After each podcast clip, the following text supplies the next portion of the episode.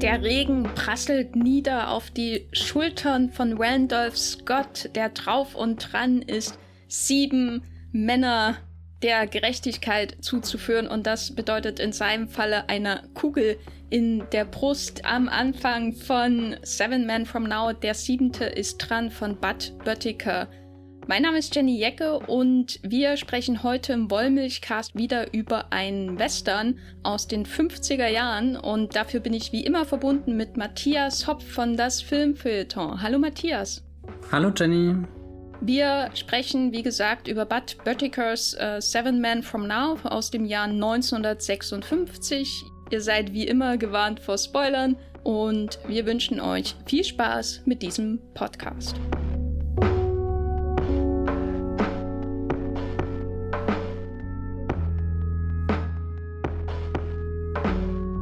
Am Anfang steht diese Szene, in der der Regen niederprasselt auf Randolph Scott. Die Titelsequenz läuft, der Theme-Song fängt schon bald an, es gewittert und dann findet Randolph Scott in diesem Film zwei Männer in einer Höhle und es wird leider nicht so romantisch in der Höhle wie in dem letzten Film, über den wir hier im Wollmilchcast gesprochen haben, und zwar The Naked Spur von Anthony Man, das ist jetzt schon der dritte Film in unserer kleinen Reihe über Western-Filme aus den 50er Jahren. Wie würdest du den jetzt einordnen?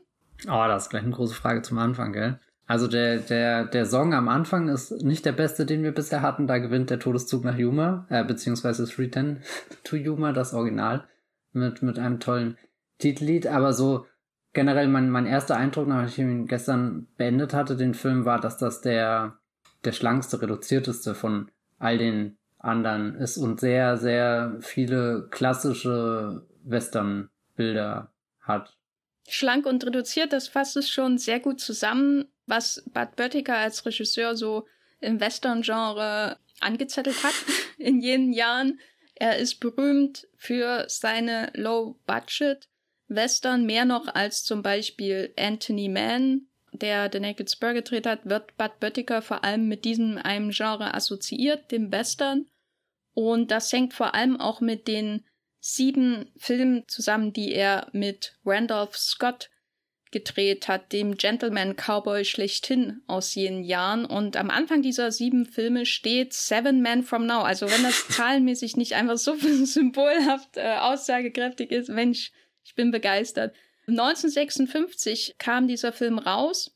Das Besondere an dieser Reihe von Filmen, die er mit Randolph Scott daraufhin ähm, gedreht hat, ist, dass es immer so ein, eine Art Team war, das diese Filme hervorgebracht hat. Da war zum einen natürlich Bud Böttiger, der Regisseur, und dann Randolph Scott, der Star, der da damals vor allem eben auch so Low-Budget-Western gedreht hat.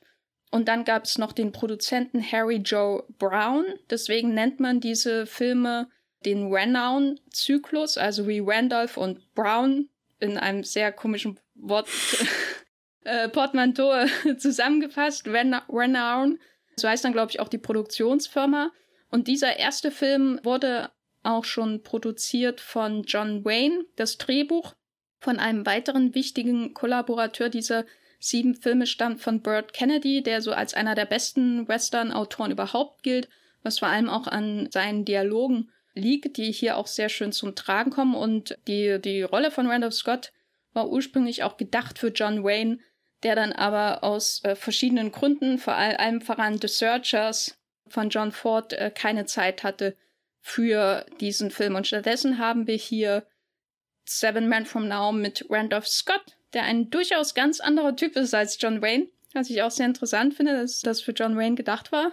Denn Randolph Scott, wie gesagt, Gentleman Cowboy, steht am Anfang im Regen, bringt gleich am Anfang zwei Leute um, aber ist doch eigentlich schon ein sehr, sag ich mal, aufrechter Typ, der auf jeden Fall besser gehen kann als John Wayne, oder? Also so, so aufrecht, wie er da am Anfang gleich in das Bild reinmarschiert, da war ich schon sehr beeindruckt.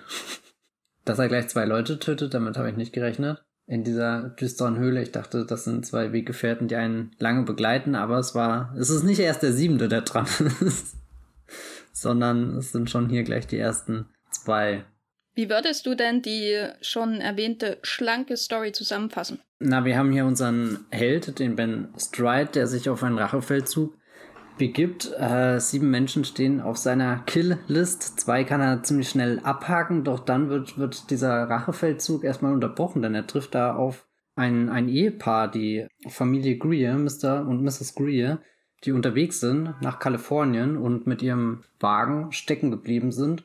Und denen hilft er raus, weil er ja eigentlich doch ein guter Mensch ist, auch wenn, wenn das auf viele offenbar nicht so wirkt. Deswegen wurde er auch nicht zum Sheriff gewählt ähm, in der sozialen Kommunikation. Da liegen nicht seine Stärken, aber er ist eher ein, ein Mann der, der, der Taten und, und hilft dann dem Ehepaar raus aus der Schlammpfütze und begleitet sie auf Nachfrage auch äh, ein gutes Stück weiter. Das ist so die, die gröbste Prämisse und unterwegs begegnen wir dann noch einer ganz wichtigen Figur, dem guten Herr Bill Masters, verkörpert von Lee Marvin, das ist so der heilige, äh, der heilige Star, sage ich schon. Vielleicht auch der heilige Star des Films, auf alle Fälle der heimliche Star des Films. Er ist keiner der sieben Leute auf der Killlist, aber er ist eine äh, spannende Figur, die, die es schwer einzuordnen gilt. Also er tritt so ein bisschen als, als Counterpart von Randolph Scott auf. Er ist kein guter, er ist nicht direkt ein böser, aber er bringt eine eigene Dynamik mit und verfolgt auch seine eigenen Ziele und dann klebt man eigentlich den ganzen Film nur noch am, am, am Gesicht von, von Masters, das, das überraschend äh, schweißnass ist, während alle anderen ziemlich entspannt aussehen. ähm, und überlegt sich, was, was, was hackt er da aus, was, was plant er da. Aber der Protagonist ist eigentlich schon der Randolph Scott, der da vorwärts geht, vorwärts geht, egal was passiert und Pferdchen abgibt. Pferdchen sehr wichtig in dem Film werden mitgenommen, werden verscharrt, werden geputzt. Ja, werden auch ähm, immer so ähm, umgehängt an die Kutsche. äh, an die Kutsche sage ich, an den, den Wagen, der gezogen wird. Hier an dieser Stelle das obligatorische Hü-Hot mhm. äh, des Wollmilchcars in dieser Western-Reihe. Leider kein Choo-Choo in diesem Film, oder? Nee, aber dafür haben wir heute den glorreichen Tag, wo das erste Bild aus Mission Impossible 7 veröffentlicht wird, wo Tom Cruise auf einer Eisenbahn in den Bahnhof einfährt und das Kino zurückbringt, jawohl. Ich glaube, das ist ein fairer quasi, Ausgleich. Quasi ein, ein Lumière-Bruder und Buster Keaton in einer Person. Das ist unglaublich, oder? Eigentlich schon ja. illegal. Aber wir sind ja hier im Wilden Westen, nicht, nicht bei Tom Cruise. Hat Tom Cruise mal Western gedreht? Äh. Gut, das ist die Antwort. Und er hätte eigentlich auch immer in Schneller als der Tod eine gute Rolle spielen können. Ich hätte, finde, er hätte reingepasst. Das ist das in Raimi, gell? Ja, ja. ja. Aber anyway, wir sind ja hier bei Bud Büttiger. Ne? Wer ist besser, Bud Büttiger oder Sam Raimi? Bud Büttiger. Nein. Und der, der, das ist quasi der Christopher McQuarrie seiner Zeit. heißt es, dass, heißt es, dass Sam Raimi schlechter ist als Christopher McQuarrie? Weil das würde ich auf jeden Fall nicht sagen. Naja, egal. Aber Bud Büttiger ist auf jeden Fall einer meiner Lieblingsregisseure, deswegen stelle ich ihn über Sam Ra Raimi. Und wir lernen da diesen Randolph Scott kennen mit einer sehr wortkargen Hinrichtung im Grunde schon am Anfang. Äh, das äh, Gewitter sagt viel über seine Stimmung aus, würde ich sagen, und über sein Innenleben, diese Nacht. Wie, wie schon bei dem The Naked Spur äh, sehen wir seinen Rücken. Das ist irgendwie immer so, wenn der Westernheld so innerlich aufgewühlt und aufgezehrt ist, dann, dann kehrt er uns den Rücken zu. Das hat man dann natürlich auch in so einem Film wie The Searchers an, an ganz berühmter Stelle. natürlich. Und er kommt da in diese Höhle er ist wortkarg. Sobald geschossen wird, wird vorher schon rechtzeitig weggeschnitten, was sehr oft in diesem Film passiert. Also die Gewalt ist immer sehr stark präsent, auch wenn wir sie meistens gar nicht so direkt sehen, sondern eher hören. Aber das ist schon ein Mann, der auf Stress äh, getrimmt ist, der gleich am Anfang so durch diesen Gewaltakt und dieses Wetter und diese Nacht so eingeführt wird, aber am nächsten Morgen sieht er auf einmal rausgeputzt und aus, als würde er zu einem Ball gehen. Was für einen Eindruck hat er denn auf dich gemacht, der Randolph und seine Figur? Also, weil du jetzt sagst, auf Stress getrimmt, ich habe ihn eigentlich jetzt nicht so als diese ultimative Krawallperson im Western wahrgenommen, sondern er wirkte doch auch eher an so einem, schon so einem späteren Punkt in seinem Leben angekommen, wo, wo er vielen Dingen auch mit einer gewissen Gelassenheit ähm, begegnen kann. Ich meine, abgesehen davon, dass er sich gerade auf dem Rachefeldzug befindet, was glaube ich nicht das, das Entspannendste der Welt sein dürfte, aber ich habe ihn schon oft irgendwie in sein Gesicht geguckt und dachte, naja, da, da blitzt mir schon eher ein, ein wissender Mann entgegen, auch jemand, der, der sich mehr zu den, den Professionals dreht, die wir bisher hatten, also jetzt nicht so wie letzte Woche, wo, wo, wo unser Protagonist ja nicht der, der Beste war, wenn es darum ging, äh, einen Berg hochzuklettern oder hier. Äh, oder irgendwas zu tun. auf dem Pferd zu reiten, vom Pferd, nicht mal vom Pferd fallen kann er. Oh mein Gott. Einfach peinlich. Da habe ich schon hier das Gefühl, dass Randolph Scott, also auch, auch dieser, du hast das gerade so schön beschrieben, er tritt rein, wir sehen seinen Rücken, okay, da, da, da ist irgendwas los mit ihm, da, da gibt's auch eine, eine dunkle Seite, die er uns gerade nicht unbedingt zeigen will oder so, aber so, so kräftig, wie er in das Bild steigt und, und dann auch so, so souverän, wie er die, die Situation in der äh, Höhle managt. Keine Ahnung, strahlt er irgendwie so, so eine unerwartete Zuversichtlichkeit auch aus. Und wir wissen ja an dem Zeitpunkt noch gar nicht, wie, wie zu Ende sein Leben eigentlich schon ist. Also es kommt ja dann später heraus, dass er seine Frau verloren hat und, und das auch nur, weil er äh, selbst nicht arbeiten konnte und, und so. Also er, er ist ja eigentlich in einer total miserablen Situation, macht sich da tausend Vorwürfe, wie viele Menschen wegen ihm sterben und, und trotzdem lässt er das lange Zeit nicht durchblitzen, sondern du denkst halt einfach, okay, er ist halt dieser alte grumpy Western Dad und, und hilft jetzt dem äh, ver verhältnismäßig jungen Paar dabei, dass, dass er wirklich frisch und, und auch irgendwo wo naiv wirkt, da jetzt diesen, diesen weiten Weg in den Westen mit der, mit dem, mit der, äh, mit dem, mit dem Wagen zu nehmen. Also er, er, er strahlt eigentlich eine, eine ungemeine Sicherheit aus. Und das passt ja auch irgendwie sehr schön in den Film, der dann so reduziert ist und keine, keine Schlenker macht und, und sich nicht groß auf Experimente einlässt, sondern der, der weiß schon ganz genau, naja, das ist halt jetzt der Weg und, und da reiten wir jetzt langsam durch und dann habe ich mich auch oft gefragt, ob äh, Randolph Scott nicht langsam die Geduld verlieren müsste, wie schnell er doch eigentlich wäre mit seinen zwei Pferden, auf denen er zum Beispiel abwechselnd reiten könnte, wenn das andere gerade irgendwie schlaff ist oder so. Aber nee, er, er hat auch gerade einfach die, die, die Geduld, um, um da langsam neben dem Wagen her zu reiten. Also das war so, so eines der ersten beeindruckenden Bilder, die, die so mehrmals in dem Film kamen, wo ich viel über ihn nachgedacht habe, wie, wie, wie unabhängig und frei er sein könnte und dass er sich trotzdem auf diese anderen Menschen in dem Moment einlässt. Und da habe ich doch eigentlich eher was, was sehr Gutes von ihm mitgenommen. Das fand ich auch sehr interessant, weil diese erste Szene, wo er auftritt, da fehlt ihm ja das Pferd, ne? Er ist mhm. zu Fuß in der Wildnis und das wirkt so ein bisschen geisterhaft, finde ich, wenn ein Cowboy ohne Pferd Stimmt, ankommt, woher kommt der da, im Nirgendwo. Da, da, ist ein Blitz genau. eingeschlagen und hat ihn auf die Erde gesetzt.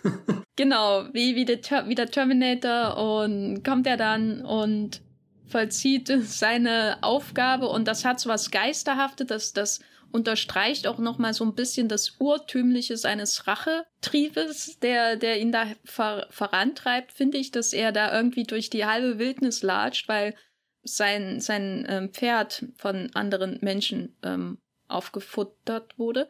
Und dann äh, kommt der Tag und er hat diese schöne, dieses schöne weiße Seidentuch um den Hals und diese dunkelblaue Hemd und die Jeans und so weiter und so fort. Und dann kommt er irgendwie zurück in die Zivilisation, sobald er dieses Ehepaar trifft. Das wirkt so wie, wie der Geist der Wüste, der, der rachsüchtige Geist der Wüste, der zurückkommt und dann merkt man auch, und im Nachhinein ergibt das natürlich mehr Sinn, je mehr man über ihn lernt, dass das nicht hier irgendeine, irgend so ein, ein Frontiersman ist, der schon immer außerhalb von Recht und Gesetz gelebt hat, sein eigenes Ding im wirklich wilden, wilden Westen gemacht hat, sondern das war mal ein Sheriff. Und das merkt man dann, glaube ich, auch, wenn er so geduldig dieses Ehepaar begleitet, dass er so in sich, obwohl er diesen Posten nicht mehr inne hat, obwohl er diese Wahl zum Sheriff verloren hat, diesen Anspruch hat, er muss diese beiden Menschen beschützen, weil sie ziemlich dumme Sachen machen. machen sie wirklich dumme Sachen oder ist das halt so, so ein Grundkonflikt? Du bist im Wilden Westen und willst irgendwo hin und dann nimmst du halt einfach einen Arsch voll Risiken auf dich. Also, es gibt ja die Stelle, wo er explizit sagt, wenn sie hier einfach zwei Tage Umweg machen, ist es viel sicherer und du kommst an der, um, und sie kommen an ihr Ziel. So in der Art. Die ja, wollen stimmt, ja nach Kalifornien. Ja, so richt an diesem Fluss entlang, was er dann so erklärt. Und der Mann von dem Greer-Ehepaar, der hat ja insgeheim, das wissen wir zu dem Zeitpunkt nicht, einen, einen Auftrag äh, so, und deswegen nimmt er sogar die Gefahr für seine Frau in Kauf, in dieses Niemandsland zu reiten mit dem Wagen, wo diese spärlich gerade so überlebenden amerikanischen Ureinwohner noch vereinzelt herumziehen und eben sich um jedes Stück Fleisch im Grunde kämpfen. Äh, das ist auch so im Hintergrund eine extrem düstere Story, die sich da abspielt und die immer mal so vorblitzt und wo dann eben auch Banditen noch dabei sind, Randolph Scott zu killen und solche Sachen. Also das ist nicht unbedingt die, die, die schönste Gegend. Das wird ja auch immer so gesagt, niemand reitet hier in den Süden, mhm. außer die beiden mit ihrem Wagen und so und oder fahren besser gesagt. Und nee, das ist schon ziemlich dumm. Und Dummheit approved. Genau, also das ist nicht, nicht unbedingt, die sind nicht die hellsten Leuchten äh, auf dem Schirm. Nein, wie sagt man? Aber sind, sie, sind sie nicht beneidenswert in ihrer Vision, äh, da, da ein, ein besseres Leben selbst aufschlagen zu können? Na, ich frage mich so, ob das hier indirekt das Sequel ist von The Naked Spare. und das ist hier der Ehemann Greer, ist in Wirklichkeit die James Stewart-Figur. Und das andere ist die Janet Lee-Figur, die sich ja am Ende von The Naked Spur entscheiden, ja, wir fahren jetzt nach Kalifornien. Eigentlich haben wir keinen wirklichen Plan, wie das funktionieren soll, aber da läuft eben, das ist halt immer bei der Eroberung des amerikanischen Westens, ne, das nächste heiße Ding. So, irgendwo anders, in der, irgendwo anders weiter im Westen ist das Gras immer grüner, als da, wo du jetzt bist. Also früher bist du irgendwie froh gewesen, wenn du in Wyoming angekommen bist und dann halt in, in Kalifornien und da wollen sie ihr Glück versuchen und er ja, hat eben nebenbei noch diesen geheimen Auftrag für die Banditen, das Gold zu transportieren und deswegen setzt er seine Frau einer großen Gefahr aus, weil er dumm ist. Ja, also ich meine, Jimmy Stewart ist ja jetzt nicht der, der fakeste, aber nee, das hat er auch nicht verdient. Ich, nee, ich, stimmt ich finde deine Fantheorie sehr toll und ich würde durchaus die Fanfiction dazu lesen, aber Nee, irgendwie, irgendwie ist, müssten wir, das ist gerade wie so eine, so eine Weiche, die wir echt hinbiegen müssen, dass sie wirklich passt. Auch wenn sie es irgendwie anbietet. Bist du jetzt wieder beim Zug, bei der yeah, ich, ich bin richtig, richtig im Modellbau bin ich gerade drin. Pass auf hier, hier, äh, ja. du hast ja vorhin äh, im Vorgespräch gesagt, dass du dich gewundert hast, warum diese ganze Geschichte zwischen Jimmy, äh, zwischen Jimmy Stewart, sag ich schon, zwischen Randolph Scott und der Ehefrau keine größere Rolle spielt mehr so richtig. Also es gibt keine Eifersuchtsgeschichte was war denn dein Eindruck von diesen beiden, als sie sich zum ersten Mal treffen? Ja, also der, die, die Kamera hat da schon, schon mehr erzählt, als der ganze Film eigentlich danach noch dazu zu sagen hat, wenn, wenn, wenn die Blicke der beiden sich das erste Mal begegnen und auch er, er ignoriert ja ihren Mann und sagt nur noch äh, Guten Tag, Madame. und also da, da, da, da, da erzählt der Film schon von einer ganz großen Verbindung, die zwischen den beiden entsteht, obwohl ich als Zuschauer ja eigentlich noch gar keine Ahnung hatte, was ist denn jetzt genau äh, los, wie, wie tief sind die miteinander verbunden, wie, wie, wie begegnen die sich. Also ist das jetzt so eine, so eine Liebe auf den ersten Blick, das wirkt irgendwie zu, zu unpassend für einen Film, der ja doch recht nüchtern hinkommt, dass der dann in so, so was ganz Romantisches verfällt. Deswegen, das fand ich eigentlich spannend herauszufinden, äh, in, an, in welchen Punkten finden die beiden zueinander. Also so eine der Schlüsselszenen wäre ja gewesen, wo der Randolph Scott hier später außerhalb des, des, äh, dieser Station da seinen Abend verbringt, während alle anderen drinnen sind und munter plaudern und Kaffee trinken und so weiter und sie dann zu ihm rauskommt und, und er sich da auch zum ersten Mal öffnet. Also auch irgendwie so, so, eine, so eine typische Standardszene, wo, wo der alte Wolf da erzählt von seiner grausamen Vergangenheit, was er alles erleben musste. Aber es wirkt auch gar nicht so, so klischeehaft in dem Moment. Obwohl es ein absolutes Klischee ist, habe ich das Gefühl, der, der spricht das halt einfach aus, weil das in ihm drin ist und sie hört ihm irgendwie zu, weil, weil sie eben auch interessiert ist und später natürlich, das ist was, wo, wo der Film eigentlich mit seiner, mit seiner Nüchternheit bricht und, und doch einen sehr, sehr vielsagendes Bild schafft, wenn, wenn ein Unwetter irgendwie aufzieht und, und sie legt sich in den Waggon zum Schlafen und der Reynolds Scott legt sich unten drunter unter den Waggon, damit er nicht nass wird. Und die beiden sind dann da schon irgendwie sehr, sehr symbolisch auch verbunden auf diesen beiden Ebenen und, und haben nochmal so ein kurzes Gespräch miteinander Nanda, das, das war, ein, war ein sehr besonderer Moment irgendwie, der auch total aus dem Film raustritt. Und was ich mich dann immer gefragt habe, was macht eigentlich gerade ihr Mann? Weil der wird in diesen Szenen auch einfach immer, also der existiert Schickt einfach. Schickt er ihn nicht vorher auf Wache? Ja, ja, ja, also so, so das irgendwie ist einfach findet, sehr clever, findet der, der Film immer so eine Möglichkeit, eben es nicht zu diesem Eifersuchtskonflikt kommen zu lassen, wo ich am Anfang bei dieser ersten Szene dachte, oh je, der wird jetzt bestimmt ausgespielt. Das, das ist, die beiden verlieben sich und der, der gutfreundliche Siedler zeigt seine, seine dunkle Seite, dass er doch auch eigentlich nur, weiß nicht, ein schlechter Mensch ist oder so. Da habe ich lange irgendwie drauf gewartet, dass sich dieser Konflikt entfaltet und war dann wirklich irritiert, dass, dass es doch so, so zwei, drei sehr, sehr persönliche, intime Szenen gibt und, und der Mann einfach nie existiert. um, um da einzugreifen. Und ich weiß gar nicht, ob das wirklich ein Problem ist, weil du hast ja vorhin im Vorgespräch auch gemeint, dass sich das scheinbar nicht gestört hat oder du das gar nicht so, so wichtig empfandest. Aber ich hatte immer das Gefühl, da, da, da, da, da findet so ein Dialog, der eigentlich zwischen drei Figuren stattfinden müsste, nur zwischen zwei statt und die dritte Figur existiert lange Zeit gar nicht so richtig, sondern fast schon nur als, als, ja, keine Ahnung, so, so ein, fast wie so eine Witzfigur habe ich ihn am Anfang eingeschätzt, bis er dann natürlich äh, kurz vor seinem Tod äh, den Moment bekommt, wo er deutlich über sich hinauswächst und, und ich ihm das dann auch wirklich abgekauft habe, dass das jemand ist, der eine Entscheidung getroffen hat, bis nach Kalifornien den Weg auf sich zu nehmen, weil er glaubt, er hat da eine Chance, irgendwas Neues aufzubauen. Also da, da, da habe ich einfach lange, lange da gesessen und gewartet, bis das kam.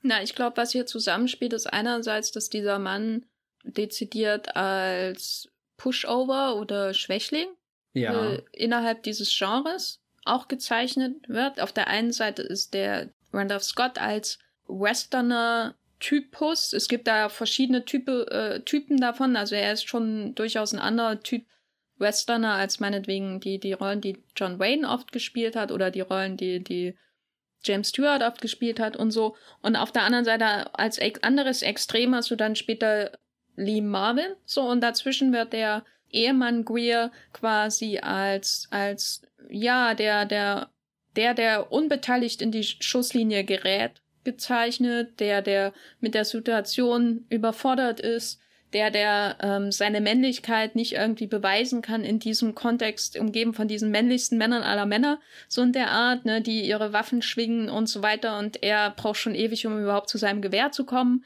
weil er eigentlich nicht für diese Welt gemacht ist. Er ist gemacht für eine Stadt, um da wahrscheinlich sein Geschäft zu haben und so weiter. Also das ist halt so ein, auch so ein Typus Mann im Western, würde ich sagen, den er hier verkörpert. Er, der, der wahrscheinlich lieber in der Stadt hätte bleiben sollen. So im Vergleich zu den anderen beiden. Das ist so das eine Problem, was hier hineinspielt und seine Figur an sich einfach schwächt.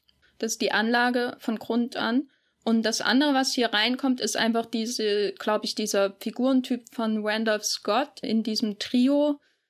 Der würde sich nie herablassen zu so einer Eifersuchtsgeschichte oder so. Also der wirkt wirklich wie so ein Mann, der völlig über diesen Dingen steht, weil er erstens zu, glaube ich, ehrenvoll ist, um wirklich so einer Geschichte nachzugehen mit einer verheirateten Frau.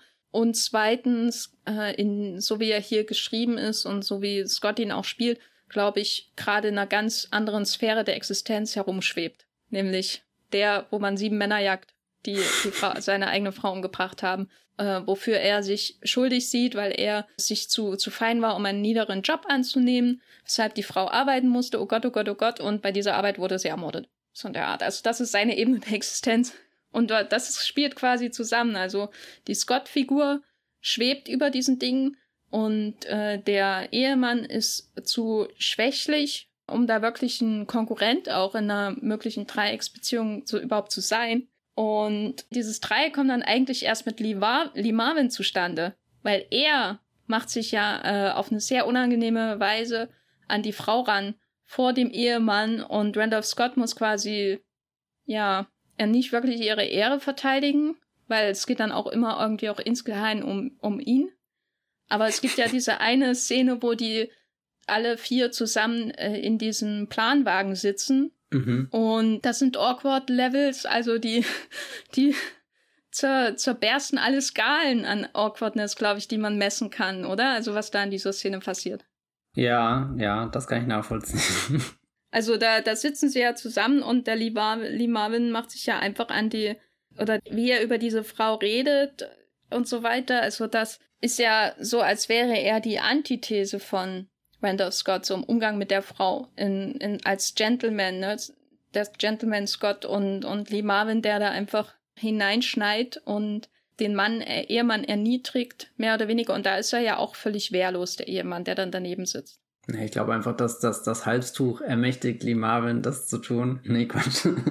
Aber er, er tritt ja, oder das ist ja wie er, wie er allem gegenüber tritt in dem Film so, so irgendwo steht er minimal eine Stufe höher und, und kann deswegen sehr viele Dinge tun, vor denen die anderen Menschen einfach einen natürlichen Respekt haben. Und er ist da schon der, der, der gesetzloseste dieser, dieser Menschen irgendwo. Also jetzt nicht dadurch, dass er aktiv das Gesetz bricht. Ich meine, das macht er früher oder später auch. Aber einfach, dass, dass er halt hier jetzt in Amerika ist und sich nehmen kann, was er will. Ja, es wirkt so, als wäre die ganze Welt seine leerstehende sein Bar. Ponyhof. genau, sein Ponyhof, nein, aber seine leerstehende Bar. Der Barkeeper ist davon geflüchtet und, und er bedient sich so ein bisschen. So geht er auch mit dem Ehepaar. Ich wollte gerade sagen, und die Szene ist ja auch wirklich im Film, wo er in die Bar ja. kommt und, und alles ist leer und, und was für Whiskygläser sich die da voll machen. da fand das finde ich auch mhm. immer mega bei Western, wie viel Whisky die manchmal ins Glas machen. Ich meine, manchmal haben sie so, so irgendwie so ein 2CL-Glas oder so ja. und das ist dann irgendwie, trinkst du halt auf Ex und gut ist. Aber manchmal haben die irgendwie so ein Wasserglas gefühlt voll mit Whisky. Also bei, bei dem Street Hand to Humor, da waren es ja wirklich diese ganz kleinen Gläser, aber hier jetzt, das, das war schon irgendwie ein Ding, wo ich dachte, okay, das hat, äh, beziehungsweise die Marvin ext sein Glas ja nicht, der nimmt ja nur einen Schluck. Das fand ich dann fast schon wieder seltsam irgendwie, dass, dass, dass er einfach nur einen Schluck nimmt. Also nicht, er wird in der Szene nicht unbedingt als der Genießer dargestellt, sondern er nimmt einfach nur einen Schluck und das wirkt sehr komisch für einen Menschen in diesem Film, der sich sonst eigentlich alles nimmt. Also da, da hätte er sich auch das ganze Glas runter kippen können irgendwie. Das, das hätte sogar noch ein bisschen mehr zu seinem, äh, weiß nicht, Badass-Charakter oder so gepasst. Hattest du denn irgendwann das Gefühl, dass Randolph Scott und Lee Marvin noch Freunde werden können? So wie in Free Tend to Humor, weil wir haben ja wieder dieses Pärchen ja. von rechtschaffener Hauptfigur und Bandit. Also ich glaube, irgendeine Verbindung existiert zwischen den beiden definitiv den gesamten Film über, also auch wirklich bis zur allerletzten Szene, wo, wo wieder so ein Schnitt ist, der, der uns nicht genau erzählt, was jetzt passiert ist, sondern wir müssen dann selbst anhand der Reaktion von lieben Marvin herausfinden, äh, der dann tot umfällt, dass äh, der andere zuerst geschossen hat. Und, und da guckt er ihn ja auch irgendwie an als, ja, ich weiß nicht, als, als geht er gerade was, was ganz Großes zu Ende, als, als ist er hier sein, äh, seinem, seinem, seinem Endgegner endlich über den Weg gelaufen und, und realisiert, dass er schon die ganze Zeit mit ihm irgendwie gemeinsam reitet, dass sie vielleicht irgendwie ganz andere Abenteuer hätten erleben können oder so. Aber insgesamt hatte ich das Gefühl, dass der, der Lee Marvin-Charakter nicht so, so eine, ja, ich weiß nicht, so eine transzendente Ebene oder so besitzt, die, die, die eine gemeinsame Zugfahrt wie am Ende von 310 to Yuma ermöglicht hätte, wo, wo jemand sagt, äh, vertraust du mir? Und dann, dann, dann müssen sich beide vertrauen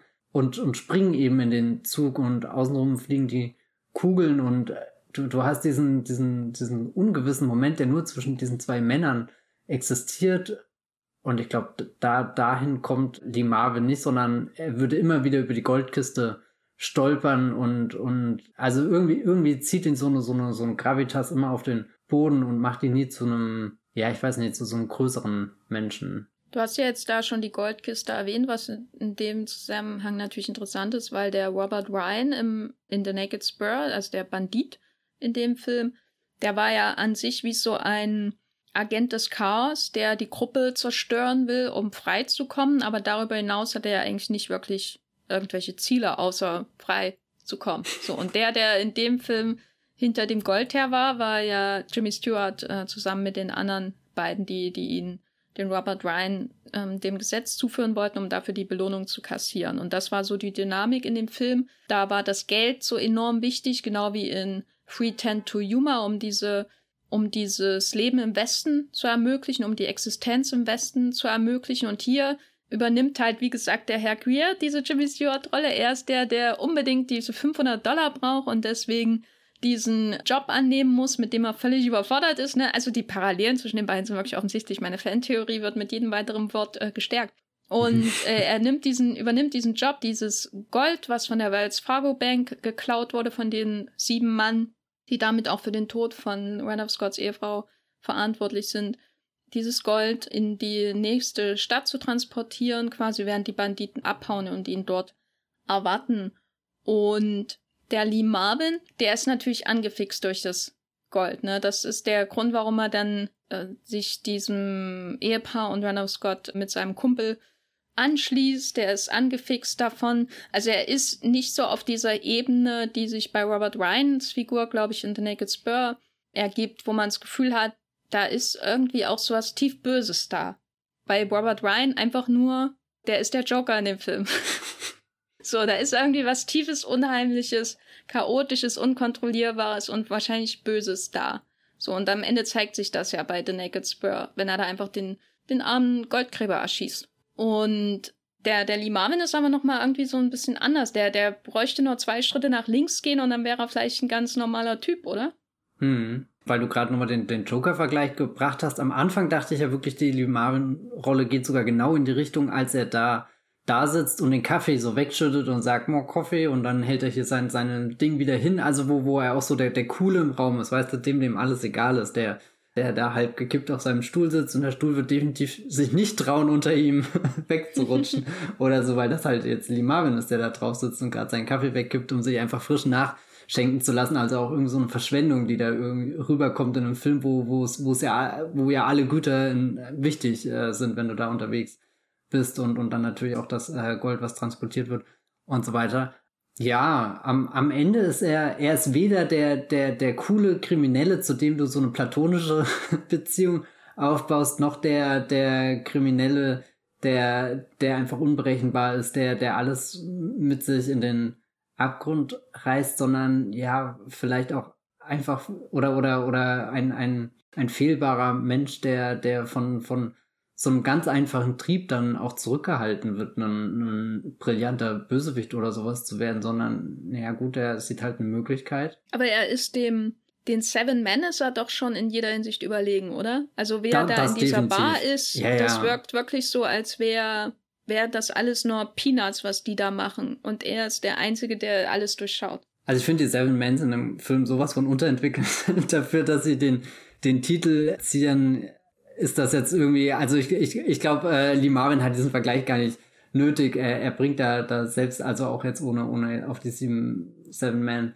einzugehen, würde die, die Lee Marvin-Figur herausstechen, aber, oder, oder was ich dann halt so, so, so stark finde in, in seinen letzten Momenten, ist, dass er halt auch, also dass er nicht größer ist als der Typ, der halt jetzt einfach dasteht und rein theoretisch das Gold vor sich hat, aber halt erschossen wurde. Und das ist es, das ist zu Ende seine Geschichte. Nie wieder wird irgendjemand in, in dieser Welt von, von Lee Marvin erzählen, außer, keine Ahnung, Randolph Scott, der sich halt in, in ein paar Jahren nochmal dran erinnert, äh, wie er da knapp mit seinem Leben davon gekommen ist und, und ja, ich weiß nicht, das finde ich sehr, sehr faszinierend, dass, dass Lee Marvin da eigentlich als überlebensgroßer Charakter in den Film reinkommt und am Ende einfach nur ein Mensch ist, der stirbt. Ja, wobei seine Todesszene schon sehr groß ist das hat schon was Episches, weil er sieht ja quasi Gott, so wie er die Augen aufgeschlagen hat. Und im Moment des Todes merkt, dass da jemand schneller zieht als alles, was er jemals erwartet hätte in seinem Leben. Offensichtlich. Das wirkt wirklich so. Alles, was fehlt, ist, dass man irgendwie noch einen Schnitt hat und ihm gegenüber ist irgendwie so ein Engel dem, dem Himmel herabgestiegen oder so. Und es hat auch einen Moment der Erkenntnis, dass er alles unterschätzt hat, was da gerade passiert. Und gleichzeitig ist es so, so absurd seine Situation, weil er die ganze Zeit hinter dem Gold her ist und es ihm quasi vor der Nase mhm. reitet. Er hätte es ja schon lange holen können, ja. Ja, das ist so, er manövriert sich da auf jeden Fall selbst rein. Ja, sehr, sehr bitter und auf eine gewisse Weise auch absurd. Demgegenüber Randolph Scott kann man schon sagen, ist jetzt so bei den drei Filmen, die wir bisher gesehen haben, der erste richtige klassische Western-Held, oder? Also wenn wir an das Western-Genre denken, so wenn und wie wir uns die Helden vorstellen, dann ist doch er eigentlich der erste wirklich, der das erfüllt, der dem das Geld total egal ist, der aber auch sich nie zum Beispiel dazu entscheiden würde, einfach Lee Marvin damit abziehen zu lassen, obwohl er kein Sheriff mehr ist, zum Beispiel. Also jemand, der, der seine, seine Verantwortung und seine Rolle, die er in der Welt hat, nicht ablegt, nur weil, weil das Amt irgendwie nicht mehr direkt für ihn existiert. Ich habe gedacht, er ist vielleicht schon einen Ticken älter, also dass er auch schon in dieser, aber ich weiß nicht, vielleicht ist das auch der, der typische Westernheld, weil auch wenn ich an viele John Wayne-Figuren denke oder so, dann, dann habe ich auch immer eher so einen Charakter im Kopf, der schon vieles erlebt hat und, und in so einer Veteranenrolle auftritt, für den jetzt diese, dieser, dieser, ja, ich weiß nicht, mir fällt gerade kein, kein blutjunger Westernheld ein. Das sind dann meistens eher die Begleiter oder ja. die die lebensmüden Revolverhelden, das sind so meistens die ganz jungen Leute. Wo, wo sind die Lucky Lukes in diesem Film, den wir gucken hier? oh je. Ist, ist Lucky Luke ein, ein klassischer Westernheld? Also abgesehen davon, dass er schneller als sein Schatten schießen kann. Da bin ich überfragt. Aber stimmt, Clint Eastwood wäre auf alle Fälle jung in seinen Filmen. Zumindest jetzt so, so die Dollar. Aber er wirkt nicht jung. Ja, nee, oder? überhaupt. Also er, er wirkt auch so, als hätte er schon alles gesehen. Und das macht den Westernhelden ja schon aus, dass das nicht irgendwie jemand ist, der naiv zum ersten Mal ein Abenteuer äh, erlebt in der Regel, sondern eher jemand Älteres. Und das hängt aber auch wieder so ein bisschen mit Hollywood an sich zusammen. Die äh, Studios und so weiter in den. Wir sind heute das gewohnt, dass wir irgendwie einen, quasi einen teuren Film sehen mit jemandem als Hauptdarsteller, der irgendwie 25 ist oder so.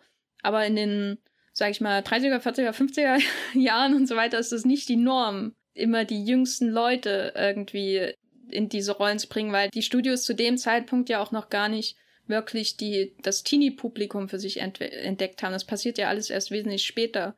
Sondern hier geht es darum, etablierte Stars zu nehmen, mit denen immer wieder dasselbe nach dem Schema zu machen, äh, wie eben die Dreh mal sieben Western mit Randolph Scott und Bud Böttiger. Und Randolph Scott lustigerweise hat ja auch einen ähnlichen Zyklus, ich glaube, mit André de Todd Western gedreht. Also immer wieder dasselbe machen und ebenso auf dem höheren Budgetniveau, wenn dann eben jemand wie John Wayne Western mit John Ford dreht oder James Stewart mit Anthony Mann. Also das sind dann meistens auch ältere Herrschaften in diesen hm. Hollywood-Filmen. Aber wer, wer wäre denn der Han Solo im, im Western? Also gibt es da so eine Figur? Wie, was meinst du mit Han Solo? Naja, de dein coolen Held, aber der, der eigentlich gerade in den besten Jahren seines Lebens ist und nicht schon diese, diese halbe. Na, es gibt auch Leute, die jünger sind als John Wayne. Ich glaube, da sehen wir auch noch den einen oder anderen. Aber. Der nächste ist es schon mal nicht, glaube ich. nee, der nächste ist es definitiv nicht. Hm. Aber ich meine nur, äh, der Han Solo ist, der Harrison Ford war doch nicht 20, als er Star Wars gedreht hat, oder? Der war ein bisschen älter. Doch, das war der älteste. Der war auch schon, Teilen, der ja. war doch schon in seinen 30ern, ja. oder? Ja, gut, aber, aber selbst von den 30ern wäre jetzt hier äh, der Randolph Scott weit entfernt, letzte Woche der, der Jimmy Stewart weit entfernt und auch, auch der Clint Eastwood, selbst wenn wir gesagt haben, der, der wirkt älter, aber also, nee, Clint Eastwood und Harrison Ford kriege ich nicht äh, da in, in die gleiche Schiene irgendwie. Also ich glaube, ein Beispiel für minimal jüngere Leute ist jemand wie Glenn Ford oder so. Der ist halt wirklich erst Ende der 40er wirklich berühmt geworden und hat dann auch in den 50ern Leading-Rollen, Leading-Man-Rollen gehabt. Aber man kann schon sagen, glaube ich, dass hier zusammenwirkt einerseits der Westerner-Typus, der eben generell schon ein bisschen erfahrener ist, aber nicht unbedingt notwendigerweise in dem Alter von Randolph Scott. Also Randolph Scott ist schon, finde ich, schon extremer ein extremeres Beispiel, nicht stellvertretend hm. für den Altersdurchschnitt von Westernhelden in diesen Jahren. Weiß nicht, ich glaube, der Durchschnitt ist eher sowas wie Glenn Ford, Robert Taylor, so diese Leute, vielleicht auch Robert Mitchum, die wahrscheinlich so um die 40 waren oder so. Und das kommt dann eben hier zusammen, dass du einerseits generell durchaus älteres Durchschnittsalter für Leading Man wahrscheinlich hast, dann hast du ein langsam verkrustendes Studiosystem, das sich dem Ende zubewegt und ein Genre, das sowieso nicht für 14-Jährige gemacht wird. Und dann kommt das eben zusammen, dass jemand wie Randolph Scott ähm, so viele Filme tragen kann in dieser Zeit, in, in dieser Rolle. Das, er ist quasi der Liam Neeson und John Serra. Äh, das ist, das ist Randolph Scott und Bud Bettiger in den 50ern. In dem Film, über den wir nächste Woche sprechen, hast du ja auch zum Beispiel ohne zu spoilern, einen jungen Mann neben dem älteren Hauptdarsteller, die sich auf ihre äh, Suche begeben. Ohne zu spoilern, über welchen Film wir reden. Also das war jetzt schon ein bisschen. also das ist, obvious. das ist halt so die gängige Dynamik, ja, ja, würde ich sagen. Die Frage ist jetzt natürlich, wenn wir schon hier zum ersten Mal äh, in unserer kleinen Reihe so diesen archetypischen Westernhelden haben mit Randall Scott, was sind die anderen Elemente, die hier vielleicht archetypischer zusammenkommen als in den anderen beiden Filmen, die wir bisher hatten. Also an allererster Stelle steht da ja so ein bisschen auch die Landschaft. Ne? Die, die Landschaft ist hier, glaube ich, noch viel hm, wichtiger für die Inszenierung als in den anderen Filmen. Und damit meine ich jetzt nicht, dass die gerade in The Naked Spur nicht wichtig ist. Die ist da sehr wichtig, natürlich, so viel wie die auf Steinen rumkrabbeln. Aber die Art und Weise, wie die inszeniert wird, ne? wie jede, jedes, jede Meter dieser Reise in der Landschaft von der Kamera begafft wird, finde ich, ist hier schon mal noch mal eine andere Liga als in den anderen beiden Filmen, die wir hatten.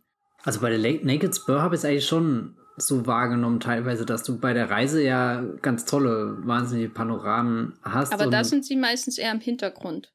Stimmt, ja, ja, ja. So Was sehen wir denn hier für Landschaften? Na, ganz, ganz äh, unterschiedlich. Also wir haben irgendwie diese, diese, diese ganz klassischen Western-Bilder, wo ich mich schon mal drüber beklagt habe, dass sie bisher noch nicht da waren, von wir, wir reisen durch diese Felsen, dann natürlich abenteuerlichere Dinge, wie am Anfang steckt die äh, Kutsche in diesem Sumpf fest, dann später geht die Kutsche durch den ganzen Bach durch und später auch wieder bei den, wie bei den Naked Spur kommt, kommt dann äh, ein, ein äh, felsiges Set-Piece. Es gibt natürlich auch wieder die kleine Western-Stadt, die, die wo man merkt, da entsteht Zivilisation, da hinten ist sogar das Sheriff's Office, aber niemand weiß, ob das wirklich ein Office ist oder nicht, einfach nur eine Pappwand, die einfach mal aufgestellt wurde, um den Anschein zu erwecken.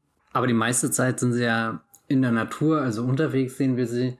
Äh, und da auch ganz verschiedene Stationen, also so, so auch immer mit den, dem Pferdchen, dem, äh, dem, dem Karren, der da irgendwie hingebracht wird. Also es ist auch ein Film, der, der sehr davon oder, oder der so wirkt, als ist er auf alle Fälle vor Ort, mitten in dieser Welt gedreht. Und trotzdem hatte ich das Gefühl, er, er ergötzt sich jetzt nicht in diesen Panorama-Landschaften, die ihn da bieten würden. Also da, da ist er dann doch auch wieder, oder da, da greift dieses Pragmatische, was jetzt schon mehrmals im Podcast angeklungen ist, dass der, dass der Film all das hat, aber jetzt auch nie irgendwie allzu lang drin schwelgen würde, oder? Na, ich hatte am Anfang schon manchmal das Gefühl, dass die Kamera den Bewegungen durch die Landschaft so äh, oder in diesen Bewegungen schwelgt. Also weil es immer so auch viele Schwenks gibt von rechts nach links, die, die durch das Grün und dann natürlich diese lange, lang auch gezeigte Durchquerung dieses Flusses. Also, dass das allein mhm. schon so lang gezeigt wird, finde ich, äh, fand ich in dem Fall schon sehr interessant, weil da geht es auch so ein bisschen immer auch um die Methodik natürlich und gleichzeitig ist aber offensichtlich diese Stelle auch gewählt, natürlich, weil es alles wunderschön und idyllisch oh, ist perfekt, wie der, wie der Wagen da durch den Fluss geht. Das, oh.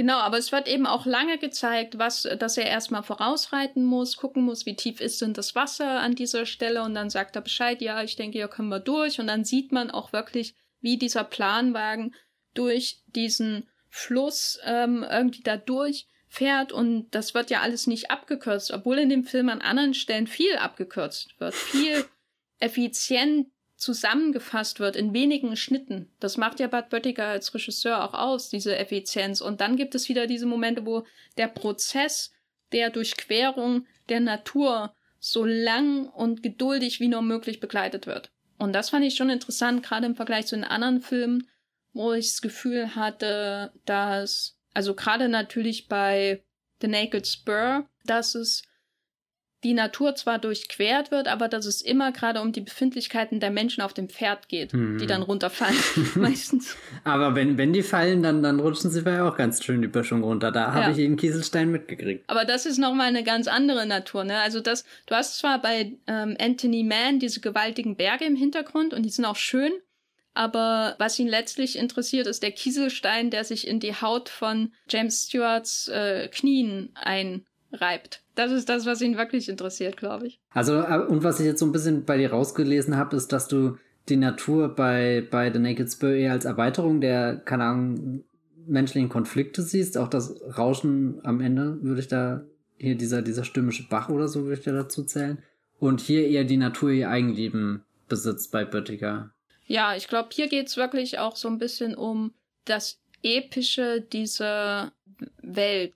Der, ah. Also auch diese, das Epische dieser Idee, da ziehen jetzt Menschen durch. Und was begegnet ihnen denn? Nämlich diese verschiedensten Arten von Natur, von diesem wunderschönen, an einen Eden erinnernden Bach, diesen, dieser wunderschöne grüne, leuchtende Sommerbach, wenn man so will, oder Fluss, den sie da am Anfang durchqueren, bis hin zu dieser Düne, hinter der dann eben auch die Gefahr lauern kann, völlig aus dem Nichts kommt, die Wüste. Das ist schon sehr, sehr auffällig, die Vielfalt an Natur, die hier eine Rolle spielt, was wir in den anderen Filmen nicht haben, was mir auch so ein bisschen Ausdruck davon gibt. Klar kann man sagen, die ist so ein bisschen auch Ausdruck von den Randolph Scotts Innenleben, weil es äh, immer bracher und, und trockener und steiniger wird, je näher er an den siebten Mann von den sieben kommt. So. Heißt das etwa, die Rache macht ihn nicht zum erfüllten Menschen?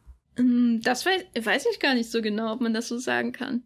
Ne? Es geht, also das ist nicht, ich finde, das ist nicht so wie, wie bei The Naked Spur, wo man sagen kann, er merkt irgendwann, dass er all seine ganzen letzten Tage verschwendet hat mhm. und eigentlich alles komplett falsch macht. Diesen Moment hat man hier nicht. Die Rache wird, finde ich, nicht als falsch oder irgendwie sowas geframed, oder? Hattest du den Eindruck? Nee, generell wird die Rache aber auch dadurch verwaschen, dass er, dass er ja gar nicht akribisch jeden der sieben umbringt, sondern teilweise übernimmt er auch hier der Masters oder so und, und also so, so diese, dieser ganz krasse Rachefilm ist das eigentlich nicht geworden, was man ja am Anfang schon denken könnte, dass das viel viel akribischer die Killlist abgearbeitet wird.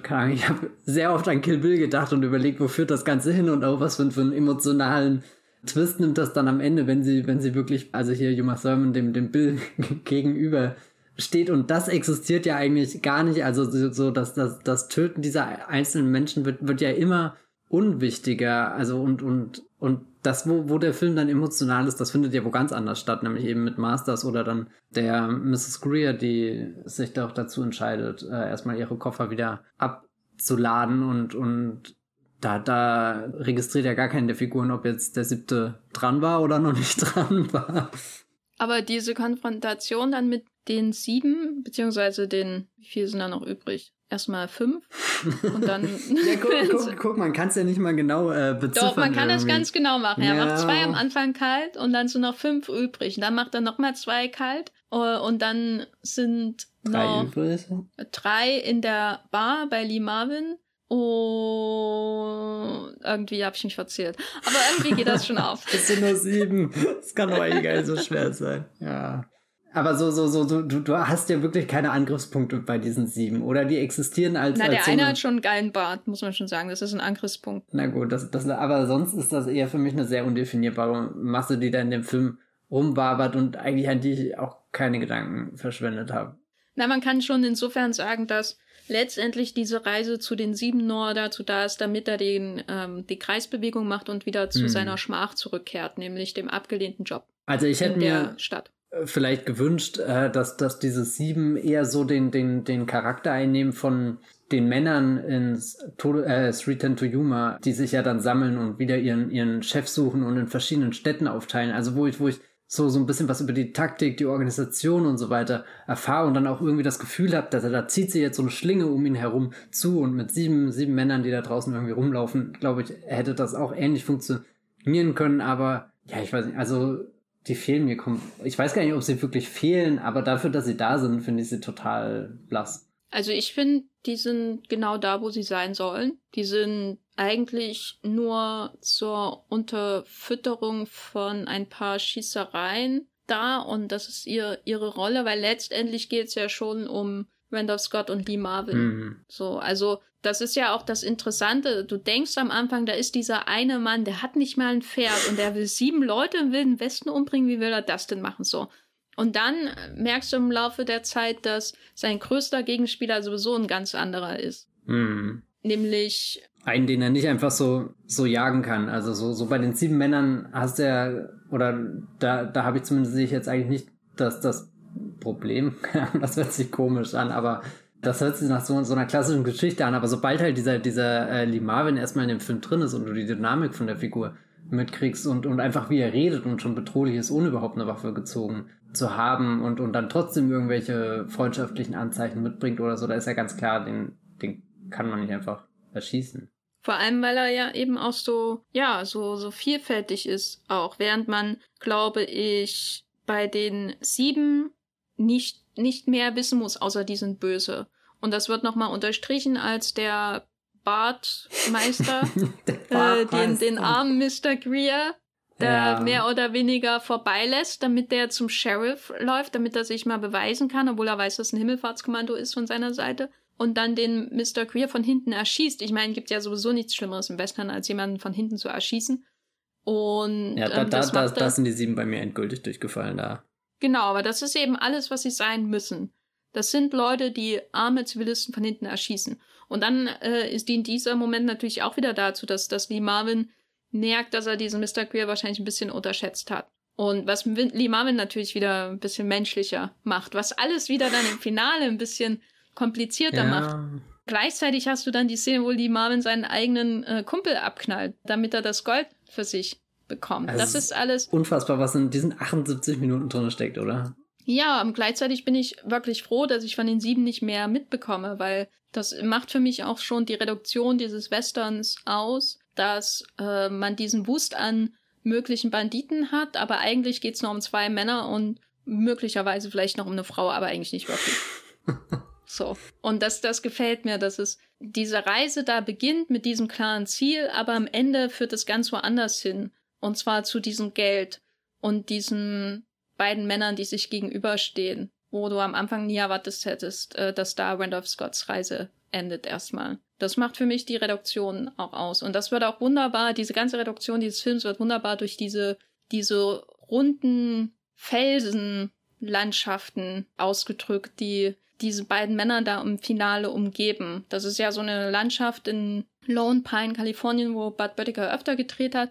Und hier wird das wunderbar irgendwie so ausgenutzt, diese Felsritze und also alles, was ein großer, breiter, breites Panorama am Anfang war, wird am Ende irgendwie Zentimeter klein. Wenn sich da die Menschen da durchwuseln und durchdrücken und durchrennen und in, in diesen Ritzen verschwinden. Das wird schon sehr klaustrophobisch, oder? Ja, wobei ich in dem Fall auch wirklich den Naked Spur bevorzuge, was, was den Umgang mit Landschaft angeht. Also gerade auch das Felsige. Ich weiß nicht, der hat bei mir mehr Eindruck hinterlassen, weil er vielleicht auch der theatralischere von den beiden Filmen ist, ich weiß es nicht. Aber dieses ähm, Setpiece im Finale, wo da durch diese Spalten geschossen wird und Menschen erscheinen auf einmal zwischen diesen breiten Felsen oder, oder er, die, die erste Szene natürlich auch da in dieser Landschaft, wo er ähm, das verletzte Knie hat und sich da verstecken mhm. muss und die Leute über ihm, das hat so was wunderbar Labyrinthisches, also ich fand es toll. Weil das eben das genaue Gegenteil von The Naked Spur ist. Das ist alles klein und eng und alles, was du nicht im Wilden Westen erwartest. Wobei The Naked Spur bei der Eroberung des Felsen ja schon sehr, sehr ähnlich ist, fand ich. Wenn du jetzt dieses Labyrinthische ansprichst, also der, die Naked Spur hat zwar jetzt nie so, so reingeblickt irgendwie in Schluchten, aber schon viele, viele Winkel und, und Vorsprünge gezeigt, hinter denen man sich verstecken kann, an denen man sich hochziehen kann und so. Da, da habe ich mich dann doch oft dran erinnert gefühlt.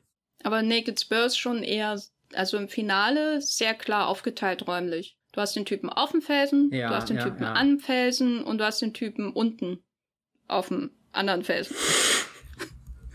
und, und hier geht's ja wirklich darum, dass die quasi in einem, einem Labyrinth aus, aus Felsspalten sich gegenseitig jagen. Und das ist, glaube ich, nochmal eine ganz andere Herausforderung. Vor allem, weil es auch nicht darum geht, sich körperlich wirklich da irgendwie abzumühen, was bei Naked Spur sehr wichtig war für die Jimmy Stewart-Figur, sondern es wirklich darum geht, um so, also das ist so ein bisschen, weiß nicht, erinnert mich an sowas wie so Schießereien im Spiegelkabinett oder so, mhm. ne? Also mhm. diese, diese Idee, du kommst da in, in eine fremde Welt, aus jeder äh, Ecke kann irgendwas kommen, was du nicht erwartest und äh, ist eine Gefahr für dich. Das da, das findet Bad Böttiger in dieser seltsamen Landschaft die er sich da ausgewählt hat. Diese Szene könntest du nicht im Monument Valley drehen. Ne? Kommt um drauf an, an wie, wie groß die Menschen sind. ja, stimmt natürlich. Aber das ist nochmal eine ganz andere Ebene hier, finde ich. Und ich saß da auch mehrmals einfach bewundernd da und habe jeden Schnitt, der Dinge verkürzt hat, angegafft. Oder, oder sagen wir mal so, der Western ist durchaus ein reduziertes Genre, weil es immer um irgendwie ein Dude, ein Pferd in der Landschaft geht.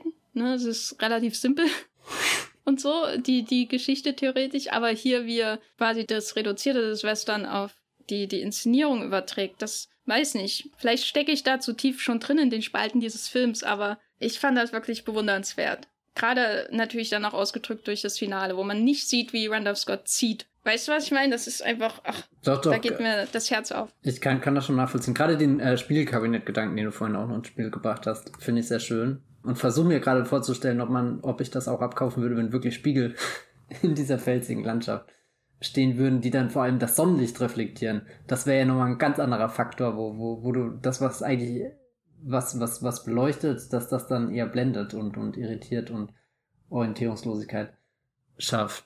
Gab es denn in der Inszenierung noch etwas, was dir irgendwie aufgefallen ist im Finale? Na, am auffälligsten schon die, die Wand, an die die Marvin starrt und du nicht weißt, was ihm da erschienen ist ja, ich weiß nicht, ich suche gerade so ein konkretes Bild. Also irgendwie merke ich, dass ich mich in Naked Spur viel mehr verloren habe, was so, so diese, diese ganze Gestaltung und Einbeziehung der, der Landschaft irgendwie angeht. Da, da wirkte äh, der wirkt mir der hier vielleicht zu reduziert, obwohl ich eigentlich gar nichts gegen reduzierte Filme habe. Das genieße ich eigentlich sehr, aber so, so im direkten Vergleich habe ich mich immer ein bisschen mehr an, an das große Drama von The Naked Spur gesehnt und, und auch irgendwie nochmal so, so einen reisenden Fluss, der, der das alles in Bewegung zusätzlich versetzt.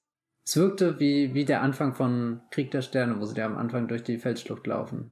Was diese ja, dürre, steinige, staubige Landschaft im Finale natürlich bestens ausdrückt, ist so auch so das Gefühl, dass da niemand ist, der irgendwie für Recht und Ordnung sorgt, außer man macht es selbst. Irgendjemand muss immer selber den Job erledigen, ne? weil der, der amerikanische Staat offensichtlich nicht so weit ist, da hinzukommen.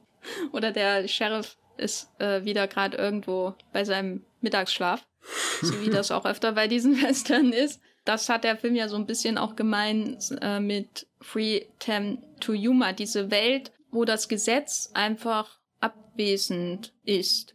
Und das, das äußert sich ja hier auch in, in Seven Men From Now. Nur haben wir hier irgendwie den Unterschied, dass zumindest zu The Naked Spur, dass Randolph Scott am Ende wieder das Gesetz wird, so ein bisschen zumindest. Das ist so der Hoffnungsschimmer, oder? Also, dass wenigstens einer da ist, um, um für Recht und Ordnung zu sorgen, weil sonst, also mit jedem weiteren Film frage ich mich, warum wohnen dann Leute da überhaupt, ne? Das ist so ein Grundproblem im Western, oder? Kann ich auch nie nachvollziehen.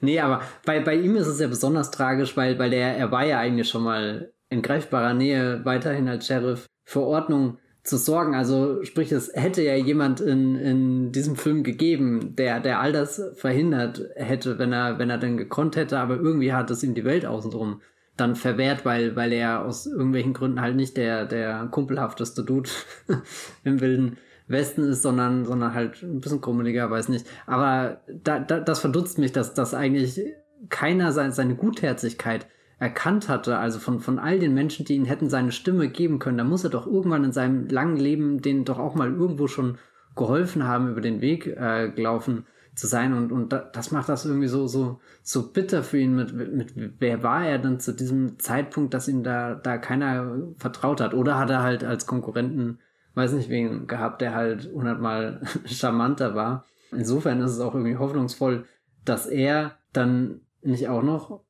stirbt am Ende und, und sich irgendwie verabschiedet, was mir auch hätte vorstellen können, weil er, weil er trägt ja auch eine gewisse Müdigkeit in sich. Also er ist zwar pragmatisch, aber ich hätte mir auch diesen Film als, als sein, seine Abschiedsvorstellung irgendwie ähm, vorstellen können. Das ist eine hoffnungsvolle Note, dass er weiterreitet. Dass er wieder zurückkehrt und den ja. schlechten Job annimmt. und das ist aber auch so ein bisschen unser Happy End. Das ist, das Happy End ist ein bisschen seltsam so. Also er, er sorgt da für Recht und Ordnung. Er erschießt Lee Marvin, Lee Marvin hat noch eine Epiphanie, kurz bevor er stirbt, weil er den schnellsten Zug im Wilden Westen vor sich gesehen hat. Also Zug im Sinne von, jemand zieht eine Waffe und nicht Chu-Chu. Und dann ähm, kommt Randolph Scott zurück in dieses kleine Städtchen, gibt ein, sowas wie einen kleinen Zeitsprung. Die Frau ist über ihren Mann hinweggekommen, der gestorben ist. Geht auch sehr schnell. Und. Ja, es ist schon sehr convenient für beide, oder? Ja, das ist so das Einzige, wo ich mir manchmal denke, ja, das Drehbuch hat sich ein bisschen einfach gemacht, den Mann irgendwie ehrenhaft zu entsorgen, damit er den beiden nicht mehr im Weg ist. Das ist das Einzige, wo ich sagen würde, ja, da bin ich irgendwie ein bisschen enttäuscht von. Ansonsten, ansonsten ist das für mich schon ein, ein Film, an dem und ein Drehbuch, wo irgendwie alles zusammengreift, wann es zusammengreifen muss, um ins Rollen zu kommen und dann auch befriedigend zu enden. Und theoretisch sind beide am Ende beim Abschied zu sehen. Mhm. Aber die Frau, äh, die Frau, die eigentlich nach Kalifornien weiterhin will, sagt dann, hier, Koffer runter von der Postkutsche, ich brauche hier noch ein bisschen, nachdem der Randolph Scott schon abgezischt ist in seine alte Stadt. Und ihr das Angebot gemacht hat, falls du dich mal wieder hierher verirrst, bist du jederzeit willkommen. Und ich glaube, das dahin verirren, das hat sie damit selber erschleunigt, äh, indem sie den Ort nie verlässt. Ja, es wirkt so ein bisschen, als wird die Sache mit dem Ehemann und diese ganze Tatsache, dass sie Witwe ist und das gleich ein bisschen früh ist, dem Man of Scott in die Arme zu fallen, damit umgangen, oder? Ja, aber, aber da, da ist dann wieder die, die, die allererste Einstellung von ihr und der, der, der, die Blickbegegnung zwischen den beiden, die, die auch irgendwo schon angesagt hat, dass diese Szene kommt. Also ich bin irgendwie nicht böse, dass sie da ist, aber es ist jetzt auch nicht wirklich der eleganteste Moment, mit dem dieser Film endet. Also da gibt es davor schon, schon Szenen, die ich mehr bewundere, wo ich mehr dran geklebt hat und obwohl ich genau wusste, was passiert, sehen wollte, wie es passiert, sondern das war sowas, ja, ich weiß nicht, was dann halt einfach noch passiert ist. Hast du das Gefühl, dass der Randolph Scott in dem Film eine Wandlung durchmacht? So wie Jimmy Stewart, zumindest am Ende von The Naked Spur? Ich glaube, bei Jimmy Stewart ist das alles größer, aber weil auch der Film das zulässt, dass du, dass du mehr diese, diese Dramatik, wie, wie, wie, wie das, sich das zuspitzt am Ende, das, das lässt der Bud Birtiger hier nicht zu. Also ich glaube, wenn, wenn man ein bisschen blinzelt, dann könnte man auch irgendwie den gleichen Typ sehen, der am Ende fortreitet, der am Anfang reingeritten ist. Aber aha, er ist nämlich gar nicht reingeritten. da ist schon mal der erste Unterschied. Also ich glaube, es sind schon, schon Nuancen, die sich verändern und, und gerade die Szenen, wo, wo, wo er sein, seinen Brummbär ablegt und, und sich öffnet gegenüber seiner zukünftigen Frau, die zeigen ja schon, dass da, dass da ein Mensch drin steckt, der, der mit vielem hadert, was, was er, was er erlebt hat und, und vielleicht auch, äh, obwohl er so, so wissend wirkt, wie er da der, dem, dem Wagen voranreitet und ja von dem, dem Siedler-Ehepaar da als die, keine Ahnung, als Guide ausgerufen wird quasi. Er erscheint denen ja fast schon wie so, so eine messianische Figur, die ihn jetzt den, den Weg durch die, die Wildnis weist. Aber vielleicht ist in Wahrheit auch er jemand gewesen, der diesen, diesen Wagen und dieses Ehepaar irgendwie an seiner Seite gebraucht hat, um da jetzt nicht komplett verloren zu gehen auf dem Rachefeldzug. Das habe ich mir so im Nachgang überlegt, da, da ja dieser Rachefeldzug jetzt nicht so wie Kill Bill oder so ausgefallen ist. Vielleicht liegt das daran, dass er einfach zwei Menschen an seiner Seite hatte und dann auch noch Lee Marvin irgendwann, die ihn mehr am, in so eine Realität zurückgeholt haben und vielleicht auch wieder neue Perspektive gegeben haben, selbst wenn dann immer noch sehr viele Menschen sterben, glaube ich, hätte dieser Film für, für ihn deutlich düsterer enden können. Also vielleicht sogar endgültig enden können. Ja, diese zwei Menschen an seiner Seite, die eigentlich etwas ungelegen kommen, die sind so ein bisschen eben die Erinnerung daran, dass das Leben weitergehen könnte oder so, weil das scheint ja wirklich die größte Hürde noch hm. zu sein für ihn. Deswegen auch diese Idee, dass er im Grunde hier eine Kreisbewegung vollzieht. Er macht sich auf, um diese Rache zu nehmen und die führt er dann mehr oder weniger allein auch durch. Hat natürlich ein bisschen Hilfe von Lee Marvin, um die sieben zur Strecke zu bringen. Aber am Ende geht es doch darum, dass er wieder dahin zurückkehrt, wo er, wo er angefangen hat. Was in, in, ein Unterschied ist zum Beispiel zu James Stewart aus ähm, The Naked Spur, der nach Kalifornien abzischt und äh, alle Beziehungsprobleme und Grundstücksprobleme hinter sich lässt, aus seinem Leben verbannt und wirklich ein neues Leben beginnt in mhm. dem Sinne. Das hast du hier nicht bei Randall Scott, sondern eher das Weiterleben. Das ist die Idee. Das finde ich auch so ein bisschen, ähm, ist für mich irgendwie die Grundidee des Films, diese langen Schwenks und die Musik im Hintergrund hier bei mir unterstützt das eindeutig mein Argument. Diese langen Schwenks in diesem Film, die diese Reise begleiten, ne, diesen Prozess der Reise, dieses Fluss durchqueren und so weiter, über die Düne reiten und so weiter, durch den Sand, durch die Steine in die Stadt und so, äh, dass es letztendlich darum geht, dass dieser Mann einfach sich weiter bewegt in seinem Leben, nicht einen Schlussstrich zieht oder so, sondern einfach da weitermacht, wo er aufgehört hat. Und alles, was mit den sieben Männern zu tun hat, ist im Grunde eher so ein, mm, eine Sackgasse, die er einmal abgefahren hat und dann kehrt er wieder zurück zu seinem eigentlich, zu seiner eigentlichen Reise seines Lebens. Äh, poetisch ausgedrückt. Ich wollte gerade sagen, ich weiß jetzt nicht, ob Bad Württemberg mit dieser Umschreibung so glücklich gewesen wäre. Ich habe hier versucht, mal einen vernünftigen, realistischen Film zu drehen, der ja nicht so auf den Ding auf den Putz haut. Aber nee, es bietet sich ja an, diese Interpretation. Ich überlege gerade, äh, existiert von diesem Film auch eine Vision, wo, wo einfach nur ein großer Fels ist, die Kamera steht oben, die dreht sich dann einmal 360 Grad und wir sehen, wie die Leute einmal nur im Fels rumlaufen und am Ende sind sie wieder da, wo sie angekommen sind, aber sind trotzdem nicht da, wo sie wieder angekommen sind. Da das manchmal so wirkt, als würde er die ganze Zeit im Kreis um dieselbe Felslandschaft reiten und das 70 Minuten lang, kann ich mir vorstellen, dass dieser Cut existiert. Das ist ja das Lustige, wenn man dann mehrere Filme aus diesem Renown-Zyklus guckt, dass es immer wieder diese Felslandschaft auch vorkommt. Weil äh, Böttiger so offensichtlich in die verliebt war. Das ist halt sein Monument Valley, äh, wie das von John Ford, über den wir natürlich nie reden werden in dieser kurzen Western-Reihe. Aber Bad Böttiger hat jetzt nicht so irgendwie alle sieben Filme innerhalb halt von, von, von der, der Zeitspanne eines normalen Filmdrehs runtergedreht. Nein, das hat schon ein paar Jahre gedauert, aber er ist immer in diese Lone Pine hm. Gegend in Kalifornien gegangen. Aber eigentlich finde ich das sehr schön, wenn man erkennt, dass ein Regisseur sich in irgendeinen Schauplatz richtig verliebt hat oder so und den dann. Ich meine, bei, bei Anthony Mann hast du auch immer eine sehr spezifisch Anthony Mannsche Landschaft in seinen Western. Da ist es immer viel grüner als in den Filmen von John Ford zum Beispiel. Und bei John Ford fragt man sich dann halt auch, ja, das ist auch der einzige Mensch auf der Welt, der sich vorstellen kann, dass jemand im Monument Valley eine Farm hat, zum Beispiel. Das ist nicht sehr realistisch alles.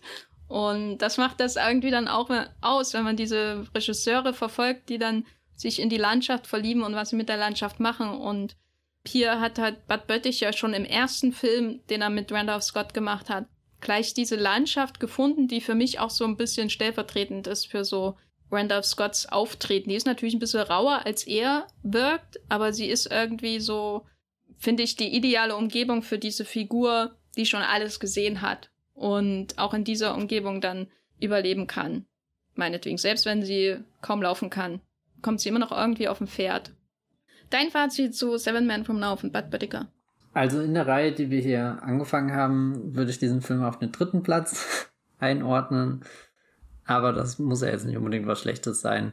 Aber ja, ich weiß nicht, irgendwie der, der, der Naked Spur, der, der war, glaube ich, einfach eine Liga zu gut schon. Das wird sehr schwer dann nochmal. Wobei vielleicht nächste Woche wer weiß. Ich äh, finde, man kann den sich schon definitiv angucken. Vielleicht schaue ich ihn auch nochmal an, der dauert ja gar nicht so lang und, und kann dann noch ein bisschen tiefer in die Felsspalten eintauchen, aber ist jetzt nicht so, so überragend gewesen wie letzte Woche. Also, das ist einer meiner liebsten Western überhaupt. Okay, hallo. ähm, von Bud Böttiger kann ich viel empfehlen. Generell die Randall Scott-Filme sind wirklich toll, aber wenn man jetzt nach Seven Men from Now noch äh, mehr will, würde ich auf jeden Fall als nächstes The Tall Tea empfehlen. Das sind so die beiden Krönungen ihrer gemeinsamen Arbeit. The Tall Tea und Seven Men from Now, die sind wirklich ähm, großartig und dann noch White Lonesome. Ach Mensch, ich kann gar nicht aufhören. Also ich bin ganz, ganz äh, weiterhin verliebt in den Minimalismus von Bud Böttiger und das ist auch sowas, wo ich eine eindeutige Linie zum Beispiel zwischen einem Film wie Seven Men from Now und einem Film wie The Mission zum Beispiel von Johnny Toe oder mhm, so sehe, über den mhm. wir hier im Podcast auch schon gesprochen haben. Das ist so eine Art minimalistische Low-Budget Genrefilm, der irgendwie in gefühlt 14 Tagen gedreht wird oder so, der irgendwie das absolut pure des, des Filmemachens irgendwie hervorkehren kann, finde ich. Also da ist jeder Schnitt überlegt und effizient und ausdrucksstark und das ist nicht so episch sicherlich. Und ich bin natürlich auch ein großer Fan von The Naked Spur, aber ist auf seine Weise auch einfach sehr schön in seiner Reduktion. Und ja, deswegen äh, hört nicht auf Matthias, äh, schaut euch siebenmal sieben, Seven Man from Ich habe auch Danke. gesagt, dass der äh, ganz gut ist. Du hast gesagt, den kann man schon ja, anschauen. Ja. das ist für mich keine Empfehlung. Ich wusste, ich wusste aber auch nicht, dass das, dass das einer deiner, deiner, äh, keine Ahnung, Core-Western ist. Doch, absolut. Bud Bettiger ist äh, wirklich Core für meine Wiederentdeckung des Western ungefähr während meines Studiums. Moment, du hast während deinem, wie, wie, wie oft davor hast du den Western schon durchgespielt, dass du ihn schon im Studium wiederentdeckt hast? Der, der Western war ganz tief in unserem Wohnzimmer ah, okay, ja. verankert, weil das das Lieblingsgenre meines Vaters ist. Oder zumindest in den 90ern war. Das heißt, das lief rauf und runter. Wenn man irgendwie 14 ist, ist es manchmal nicht so nachzuvollziehen warum gucken wir eigentlich immer diese Filme? das heißt, ähm, ich hab, wurde sehr viel dem Western ausgesetzt als Kind. Ich glaube, das habe ich auch schon mal im Podcast irgendwann erzählt vor Ewigkeiten, aber das war jetzt eher so dann, dass ich nicht eine Abneigung, aber ich habe nicht unbedingt eine, eine Liebe zu diesem Genre entwickelt dadurch. Eher so, ja, okay, gucke ich halt, ich gucke jetzt, wenn ich jetzt entscheiden kann über die Fernbedienung, dann gucke ich was anderes halt. Als zum hundertsten Mal McKenna's Gold oder Rio Lovo oder Rio, was auch immer, die 50 Rio Grandes. Während meines Studiums als Hiwi an der Uni, da habe ich ein Seminar mit, also wie, wie man das halt als Hiwi macht, man recherchiert damit und bringt irgendwie Bücher ran für den Prof und so. Und da ging es um Western. Und das war enorm hilfreich, vor allem dann auch für die, die Magisterarbeit äh, über Johnny Toe, sich damit dann nochmal mit Leuten wie Bud Böttiger auseinanderzusetzen und so. Und das war meine Wiederentdeckung des Western. Mensch. Und da war Bad Böttiger war wirklich so, boah, ey, sowas gab's damals schon.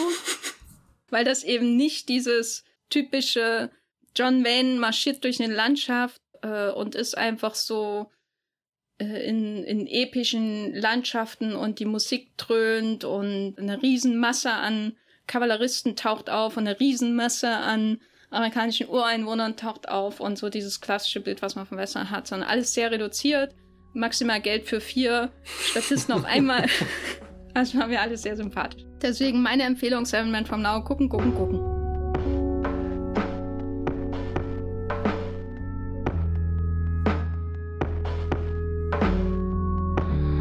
Gerade jetzt, wo die Demonstration bei mir im Hintergrund leise wird, ist auch der Wollmilchcast vorbei. Was für ein perfektes Timing. Matthias, wo bist du außerhalb dieses Podcasts zu finden? Hurra! Ich bin auf Twitter als @bibelbrox mit 3e oder einfach Matthias Hopf. Meinen Namen könnt ihr da googeln. Und ihr könnt Texte von mir lesen auf moviepilot.de und das Filmfeuilleton.de. Genau. Wo bist du? Ich bin auch bei Twitter als Gafferlein zu finden und bei Movieplot als Jenny Jecke und bei Letterboxd als Jenny Jecke. Und das war es eigentlich schon im Großen und Ganzen. Und wir danken euch, dass ihr hier zuhört. Und wir hören uns beim nächsten Mal im Monument Valley. Welcher Film ist das wohl?